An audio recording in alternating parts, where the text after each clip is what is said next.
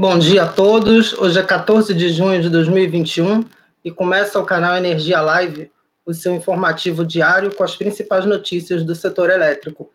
Eu sou Pedro Aurélio Teixeira e nesta segunda-feira tenho a companhia de Maurício Godoy, Sueli Montenegro, Robson Rodrigues, Henrique Faerma e Vanessa Andrade. E temos como destaques desta edição: chuvas em junho continuarão abaixo da média, indica a ANS. MME publica portaria sobre redução das vazões nas usinas de Jupiá e Porto Primavera. Até o fim do ano, Itacha BB Power Grids usará só eletricidade limpa e renovável. Leilão da CEA é adiado. Neoenergia comemora resultados em 100 dias de atuação no DF. E temos ainda a agenda da semana e o giro de notícias.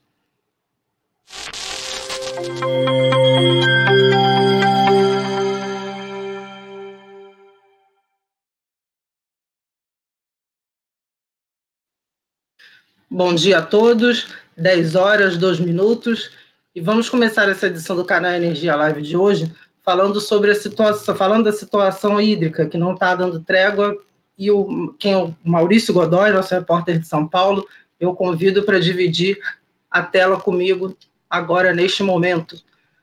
Bom dia, Maurício. Você aí tem mais informações do ONS sobre a última revisão do IPMO. O que, que você pode é, falar para a gente aí da situação dos reservatórios aí nos próximos dias?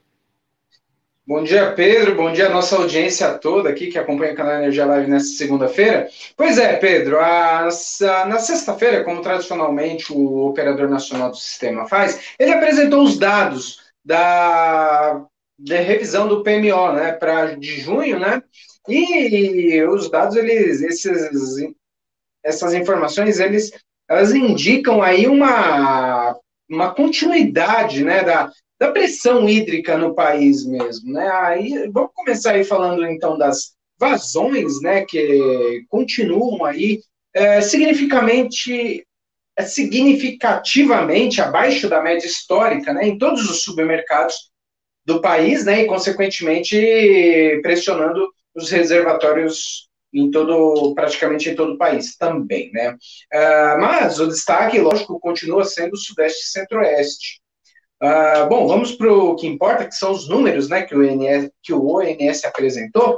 Ele espera que no final de junho, aqui no Sudeste e Centro-Oeste, que é o maior submercado, onde, estão, a, a, onde está a maior parte das hidrelétricas do país, da capacidade de geração hidrelétrica no país, uh, que fiquem, as vazões fiquem aqui em 66% da média de longo termo. Né? Uh, no norte, esse volume é um pouquinho maior, é 71, está em 71% da média, e no sul o índice esperado é de 57%. Mas está lá no Nordeste, né, o, o, volume mais baixo esperado, com 37% da média de longo termo dos 91 anos de histórico que a gente tem aqui no Brasil. Né? Bom, aí agora sim, para o nível, e isso, lógico, reflete no nível dos reservatórios, né? Há uma estimativa de elevação apenas no sul, né? Que é, é a fase, essa fase do ano, o sul é meio que deslocado do resto do país, né? Então, nessa época do ano começa a subir, né? Ah, lá no sul, pode encerrar o mês, aí os reservatórios do sul podem encerrar o mês com 68,5% do uso de armazenável máximo, né? Aqui no Sudeste e Centro-Oeste, né, a previsão é de ficar em 28,9% no final do mês, que é o menor volume de todo o país, né? No Nordeste, esse, esse volume está em, deve estar em 55,1%, lembrando que é, são dados para o final do mês, né? E no norte o volume ainda é o mais elevado, né? A perspectiva é de chegar a 80,5% do uso total armazenado, né? Agora, outro dado aí que também é, influencia nessa intrincada equação né, de cálculos e previsões, que é a carga, né, é, mostra um novo um aumento na comparação com o que se esperava para o final de, do, de junho, ainda na primeira revisão do PMO, né? É, agora, a nova previsão do ONS é de que haja um aumento de 8,3% na carga na comparação com o mesmo período do ano passado. É bom lembrar, lógico, né, junho ainda existia aquele impacto mais significativo né, da, né, quanto a, a, aos efeitos da pandemia do ano de 2020. Não, lógico, não foi como abril e, e maio, né, que foram os meses mais é, severos nessa, nessa queda da, do consumo de energia, mas ainda junho teve um, uma queda bem grande, né? Bom, a, na análise que o INS apresentou, né, esses índices de crescimento, eles devem-se também à expectativa de que a produção industrial se mantenha em patamares elevados, principalmente naquelas indústrias voltadas para exportação. E isso por quê? Porque há, há uma melhoria das economias em outras regiões do planeta, né, que vem se apresentando índices de crescimento do PIB elevados, e aí o que, que acontece? Isso estimula a produção industrial aqui no Brasil para exportação. Né? Inclusive, o ONS destaca aqui que, em termos de temperatura, que é um grande indicador assim de consumo de energia aqui no país, as temperaturas médias período, né, principalmente nas capitais do Sudeste e do Sul, elas devem ficar um pouco abaixo da quando comparado ao ano passado. Então, esse crescimento reflete bem a, o aumento, a, o desenvolvimento da atividade econômica no país. Bom, Pedro, são esses os principais dados do PMO divulgados nessa, na sexta-feira, né, para o fechamento do mês, e é bom lembrar que essa é a fotografia do momento, né, e que tudo pode mudar na próxima semana, na próxima sexta-feira. Volto com você, Pedro. Obrigado, Maurício. Daqui a pouco você retorna aqui com a gente para a agenda da semana. E Continuando a falar sobre a crise hídrica, o MME anunciou no sábado uma portaria sobre a redução das, vazões nas usinas de Jupiá e Porto Primavera. Quem traz mais detalhes dessa portaria é a Sueli Montenegro, que chega agora de Brasília para dividir a tela comigo. Bom dia, Sueli. O que diz essa portaria que o MME lançou? Bom dia, Pedro. Bom dia a todo mundo. É, é, a portaria 524, 524, né, ela determina que os concessionários da, da, das hidrelétricas de Jupiá e Porto Primavera devem iniciar imediatamente os testes ah, para redução da, da, vazão defluente dessas usinas, que é o, o, volume de, de, água que elas, que elas liberam dos reservatórios. Né? No caso da, de, da, de Jupiá, ah, esses testes, ela vai ah, fazer os testes até, o, até que o volume de água atinja o valor de 2.300 metros cúbicos de, por segundo de forma estável, a partir de 1 de julho. Ah, no caso de Porto Primavera, também a partir de 1 de julho, ah, ela vai realizar esses testes de redução até atingir o valor de 2.700 metros cúbicos, também de forma estável. Ah, essa redução é, da vazão de, hidrelétricas aí do, da região uh, centro-sul do país, né, ela já tinha sido tratada pelo Comitê de Monitoramento do Setor Elétrico, né, uh, na verdade, eles estão tentando preservar um pouco a água desses reservatórios aí, para não inviabilizar a produção de usina da, de energia das hidrelétricas, né, só que é, essa é uma situação um pouco complicada, porque é uma região em que você tem atividades múltiplas, né, que dependem da água, então a questão não envolve apenas o setor elétrico. Mas, enfim, saiu essa portaria uh, determinando isso, né?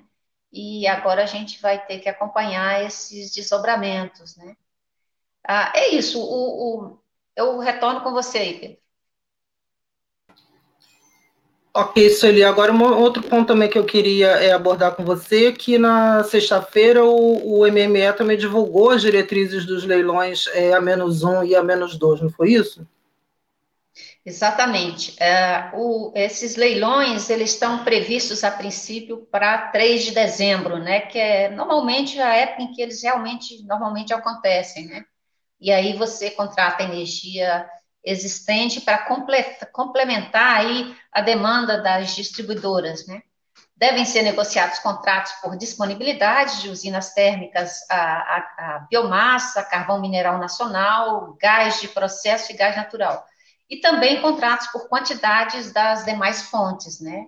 Ah, no caso aí da, dos contratos por disponibilidade, o, o risco hidrológico ele, ele é assumido ah, integralmente pelas distribuidoras ah, e com repasse para os seus consumidores. No caso da, dos contratos por quantidade, os custos decorrentes dos riscos hidrológicos são, serão assumidos integralmente pelos geradores, né? ah, os documentos para qualificação técnica ah, dos participantes do, do certame na empresa de pesquisa energética, ele deve ser entregue até ah, 9 de julho, não, de 9 de julho até ah, as 12 horas do dia 31 de agosto. Ah, os contratos eles vão ter vigência de janeiro a dezembro de 2023 para o A-1 e de janeiro de 23 a dezembro de 24 para o A-2. É isso, Pedro, retorno aí com você. Ok, Sueli, obrigado pela sua participação e daqui a pouco você também volta para a agenda da semana dessa edição do canal Energia Live. Bem, e o leilão da CEA, a distribuidora do Amapá, que estava previsto para essa sexta, 18 de junho, foi adiado em uma semana, para o dia 25 de junho. O novo cronograma foi divulgado pelo BNDES e agora os interessados deverão entregar os envelopes na sede da B3 no dia 22, entre 9, 9 horas e meio-dia. A CEA vai ser adquirida pelo valor simbólico de 50 mil reais, mas o novo controlador deverá fazer um aporte de capital da ordem de 400 milhões e assumir passivos de cerca de 1 bilhão e 100 mil reais. A distribuidora deverá investir cerca de 3 bilhões de reais em 30 anos, eh, de modo a melhorar a qualidade do fornecimento no Estado. E agora é a vez da Itachi ABB Power Grids, empresa especializada em tecnologia para redes elétricas, que anunciou que só vai usar energia limpa nas suas operações. Quem conta isso para a gente é o Robson Rodrigues, que eu chamo para participar do canal Energia Live agora. Robson, bom dia. Essa iniciativa da Itacha BB, ela fala da empresa. O que, que você pode. É, detalhes você pode dar mais para a gente sobre essa decisão? E aí, Pedro, tudo bem com você? Boa, bom dia a todos que nos assistem no canal Energia Live. Então, Pedro, é, na semana passada, a, a Itachi BB Power Grids tinha anunciado planos para se tornar neutra em carbono até 2030, isso globalmente, né? Então a gente é, foi entender melhor como que isso ia acontecer e conversar com os responsáveis pela operação aqui no Brasil, né? Para ver como que eles estão se adaptando a essa nova diretriz da multinacional. Isso, Pedro, porque é, estamos vendo muitas empresas anunciando planos de se tornarem livres de carbono, né?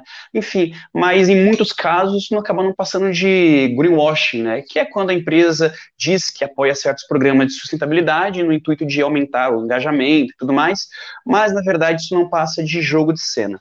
Então a gente conversou lá com o country manager, né, do, do, diretor da, da empresa, é o José Paiva, e ele detalhou alguns planos que a empresa está fazendo, né? E segundo o executivo, até o final de, do ano fiscal de 2021, a empresa vai usar apenas eletricidade, 100% livre de combustíveis fósseis na sua operação. Né? Esse é o primeiro passo. Né? Hoje a empresa ela consome cerca de 17 mil megawatts né, de energia que ela compra no Mercado Livre. Isso para duas plantas, né, duas fábricas, uma que fica em Blumenau, lá em Santa Catarina, e outra que fica aqui em São Paulo, em Guarulhos. A de Blumenau ela já usa energia incentivada de eólicas e solares, mas a planta de Guarulhos está no processo de transição, né? Ainda consome energia convencional. Enfim, eles compram alguns certificados de energia renovável, né? Que é uma espécie de ativo verde que garante que essa energia convencional venha só de fontes renováveis, como é, hidrelétricas. Mas enfim, Pedro, para chegar até 2030, zero de livre de carbono é um longo caminho, né? Então, para isso, a empresa estabeleceu outros marcos intermediários, né? A próxima meta é, é, se tornar neutra em carbono até 2023 e o contrato da fábrica de Guarulhos também ser completamente de energias renováveis com energia não convencional, só de incentivada. Tá? O plano é, ele se chama Sustentabilidade 2030 e é baseado nos, nos, nos, ODS, né, que são os Objetivos do Desenvolvimento Sustentável. A empresa ela precisa inclusive avançar numa série de outras questões, como por exemplo equidade de gênero, empoderamento feminino, né, que hoje, por exemplo, dos 1.250 funcionários aproximadamente que a empresa tem, é, as mulheres representam só apenas 18% do quadro geral, né? O objetivo é até 2025 chegar a 25%. Né? Pedro, tem mais um detalhe rápido. É, a empresa ela não utiliza combustíveis fósseis, como a gente viu, né, em exceto em, em, geradores de emergência, bombas, empilhadeiras e até mesmo gás de cozinha, né, que é o GLP. Mas a ideia é que até o final do ano eles transformem essas empilhadeiras em elétricas, né? E a empresa também está estudando é um sistema de captação de solar para aquecimento de chuveiro, é, enfim, cozinha. Só que aí tem um gap, né? Para a empresa, é, para que a empresa dê mais esse esse passo na redução da sua pegada, ela precisa, precisará fazer algum investimento nessa transição, né, nessa compra dessas placas, né, nessa transição dessas empilhadeiras para que se tornem elétricas, né, só que a empresa ainda não quantificou quanto é que vai ter que desembolsar para isso, né, ou seja, é, enfim, precisa melhorar é, nesse ponto, assim como os veículos convencionais que utilizam etanol e gasolina. Enfim, Pedro, as informações eram essas, eu volto contigo. Ok, Robson, obrigado aí pela sua participação. E só uma pequena correção sobre o, o adiamento do leilão da CEA, é o passivo da distribuidora de 1 bilhão e 100 milhões de reais. Bem, 100 dias após assumir o controle da distribuidora do Distrito Federal, a Neo Energia comemora os, os resultados alcançados nesse período. E eu trago para o canal Energia Live de hoje o Henrique Faerman, que vai falar sobre esses resultados da Neo Energia. Bom dia, Henrique. O que a Neoenergia destacou nesses 100 dias que ela assumiu a antiga SEB, agora Neoenergia Distribuição Brasília? Bom, vamos lá. Bom dia, Pedro, e a todos que acompanham mais um canal Energia Live. Os destaques da Neoenergia nesse começo de operação em Brasília mostram que os aportes na modernização do sistema já surtem efeitos, com a distribuidora atingindo o DEC de 0,30 horas em maio, o melhor já registrado na série histórica do mês.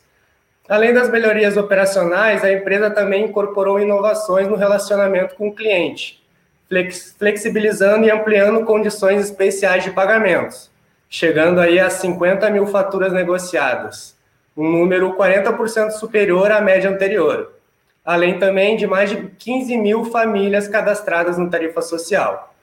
Cinco regiões do Distrito Federal agora possuem sistemas de self-healing, tecnologia que isola um eventual defeito na rede e promove a recomposição automática do fornecimento.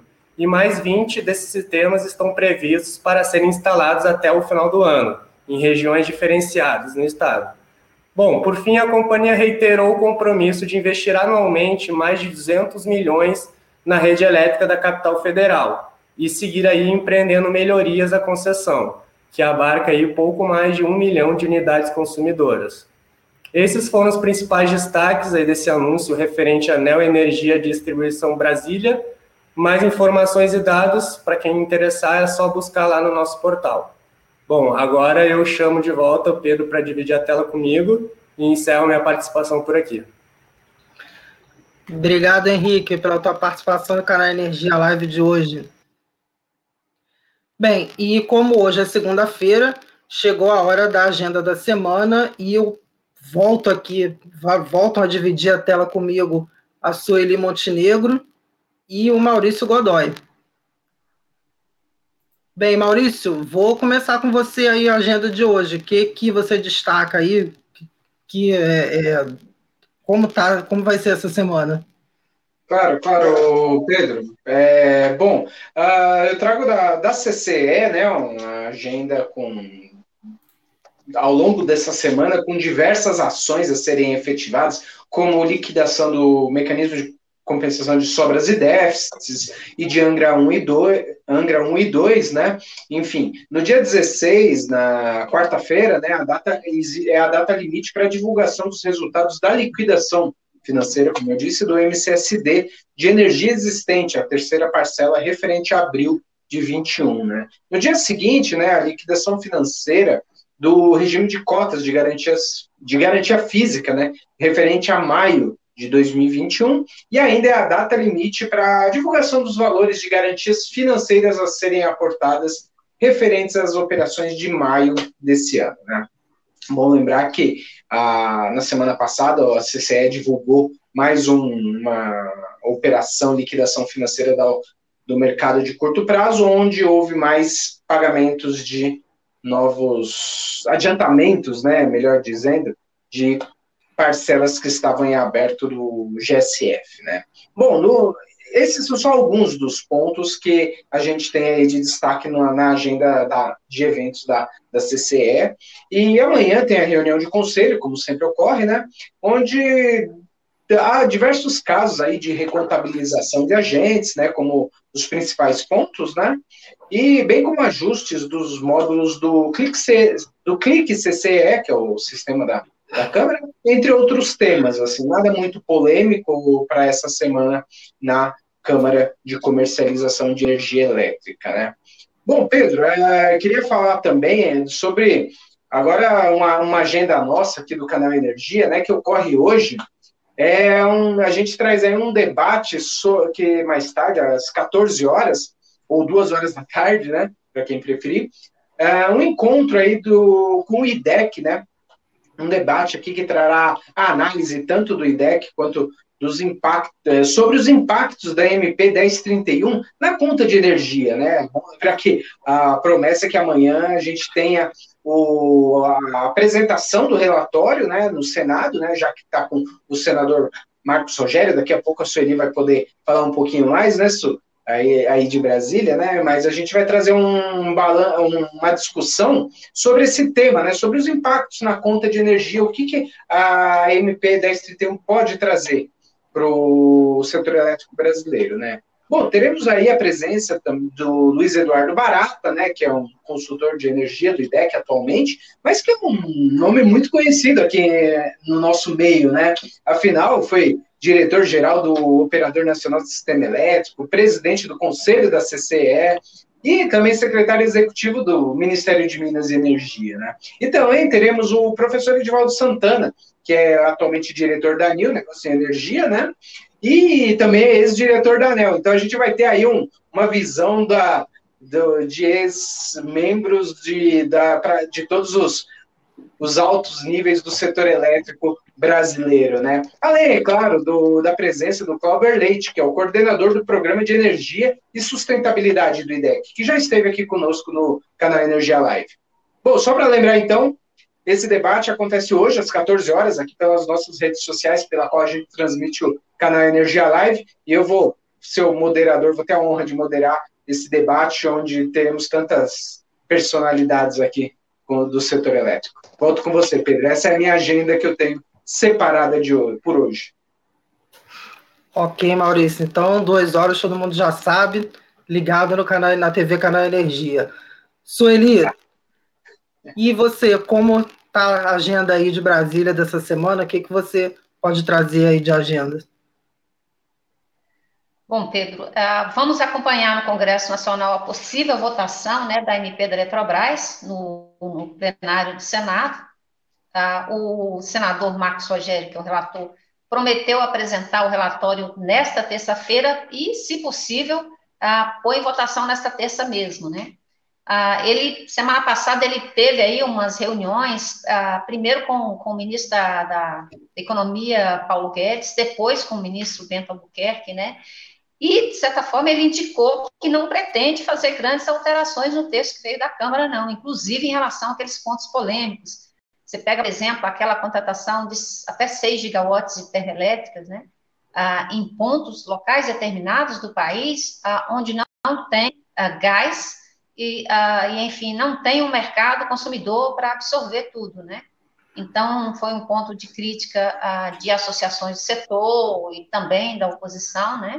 Mas ele está dando a entender que não deve mudar isso, não. Como, enfim, deve manter basicamente, fazer algumas alterações no texto, mas não deve alterar profundamente o que veio da Câmara, não. Aí vamos ver como é que fica essa movimentação da oposição, das associações setoriais, enfim, ver se resulta em alguma coisa no final das contas, né?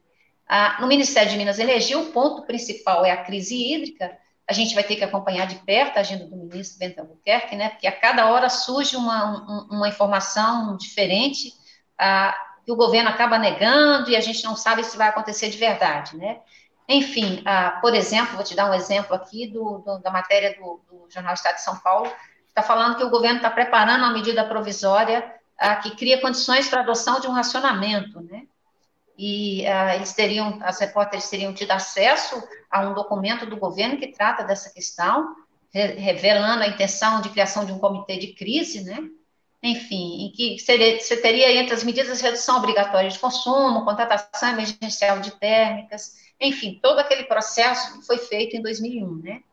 Se falou também em, outra, em, em outro veículo aí que ah, em aumento do valor da bandeira vermelha para ah, incentivar o consumidor a economizar energia, né? Enfim, eh, são histórias que estão surgindo que a gente vai ter que acompanhar, porque em algum momento o governo vai ter que uh, se manifestar sobre isso. Amanhã tem a reunião da ANEL, e o principal ponto é a prorrogação daquele conjunto de medidas emergenciais que a, a agência já tinha adotado para enfrentamento dos efeitos da pandemia esse ano. Né? A gente sabe que ano passado eles aprovaram um conjunto de medidas e que esse ano eles voltaram a, a, adotar outras medidas diante do, do recrudescimento aí dos casos de, de Covid, né? Enfim, tem também amanhã o reajuste tarifário da RGE Sul, distribuidora de energia, que vai vigorar a partir do dia 19, e o resultado de uma consulta pública que trata da criação da primeira versão do Manual de Instruções da Base de Dados Geográficas das Distribuidoras. Enfim, seria isso que eu tinha para te relatar e eu retorno com você aí. Porque isso ele realmente essa semana vai ser de muito acompanhamento aí do, dos passos aí do Ministério de Minas e Energia. E a minha agenda da semana do ONS, ficar ligado na revisão do PMO, que a gente já se encaminha aí para ter o final do mês, já ter um retrato aí de como foi a operação e de como ela pode, como que vai ser o, o, a operação nos próximos meses, e também é, os reservatórios, que nível de ontem dá aqui o resultado do IPDO. Sudeste Centro-Oeste, 30,8%, Nordeste, 61,4%, Sul, 60,3% e Norte, 84,5%. Agradeço agora a participação do Maurício e da Sueli e me despeço vocês aí até amanhã. Bem, é, e agora é a hora do nosso giro de notícias e eu chamo a repórter Vanessa Andrade para dividir a tela comigo. Vanessa, bom dia para você. Como está o nosso giro de notícias dessa segunda-feira? Bom dia, Pedro. Bom dia a todos. O nosso giro de notícias começa pela Petrobras. A estatal informou que concluiu na última quinta-feira a oferta de títulos no mercado internacional de capitais, no valor de 1 bilhão e meio de dólares, através da emissão dos títulos pela sua subsidiária integral Petrobras Global Finance BV, com um cupom de 5,50% ao ano e vencimento para junho de 2051. A companhia destacou que a operação foi precificada no começo do mês e representou a menor taxa de retorno de uma emissão na história da petroleira para um bonde de 30 anos. Nosso segundo destaque é sobre o Ministério de Minas e Energia, que publicou a portaria número 523 no Diário Oficial da União na última sexta-feira, 11 de junho, onde estabelece o prazo para importação de energia. A medida autoriza essa ação por período determinado e compatível com a duração das ofertas, até o limite de seis meses de forma ininterrupta. E desde que observada a segunda operativa, devendo o CMSE deliberar sobre o assunto com base em estudo apresentado pelo ONS. E por último, o MME, assim como o Ministério da Economia, lamentaram o falecimento de Carlos Langoni, ex-presidente do Banco Central. O economista ofereceu ajuda ao ministro Paulo Guedes com a ideia de derrubar o custo da energia com as mudanças no marco regulatório do gás natural. Langoni, que faleceu neste último domingo, já foi representante do Brasil no FMI, além de diretor do Centro de Economia Mundial da Fundação Getúlio Vargas. Bem, Pedro, esse foi o nosso giro e eu volto com você. Ok, Vanessa, obrigado. E assim termina a edição desta segunda do canal Energia Live. Além de assistir ao vivo pelas nossas redes sociais, você sabe que pode rever as edições dos programas passados no nosso canal do YouTube, a TV Canal Energia, e no nosso perfil no Instagram, Canal Energia Oficial. E se ainda não é nosso seguidor, lembrando para cadastrar aí, dar o seu, seu like nos nossos vídeos e ativar as notificações para ficar informado de todas as nossas atualizações. E se você preferir também, pode ouvir o canal Energia Live no formato podcast nas principais plataformas, como Google, Apple e Spotify. Para conferir mais detalhes sobre estas e muitas outras notícias do setor elétrico, acesse o nosso portal de notícias, canalenergia.com.br. Tenham todos uma ótima segunda-feira e até amanhã.